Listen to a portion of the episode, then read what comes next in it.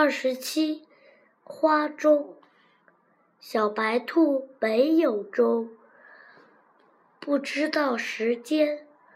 它请小山羊想办法。小山羊给小白兔送来了三盆花：牵牛花、五十花和夜来香。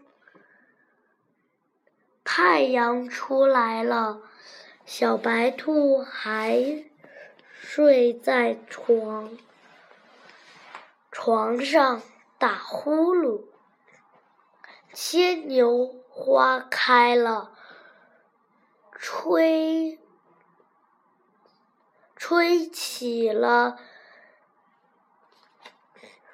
床号，呜哩哇，呜哩哇。小白兔起来了，太阳升到了头顶，小白兔还在跳舞。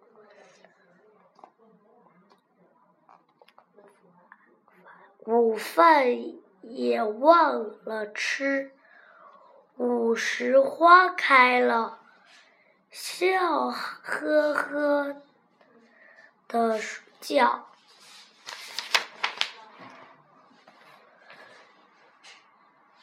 这小白兔该吃饭了。